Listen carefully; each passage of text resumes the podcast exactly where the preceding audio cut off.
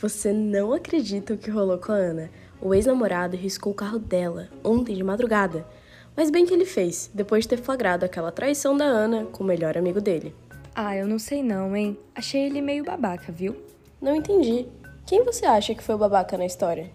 Isso quem vai decidir é o nosso novo programa. Quem foi o babaca? Aqui, namoro, amizade, família, colegas de trabalho, nenhum relacionamento está a salvo e não há espaço para desculpas. Ele foi babaca? O amigo foi babaca? Ou todos foram babacas? É no dia 25 de abril, às 5h50 da tarde, que você descobre o que a nossa mesa de convidados tem a dizer.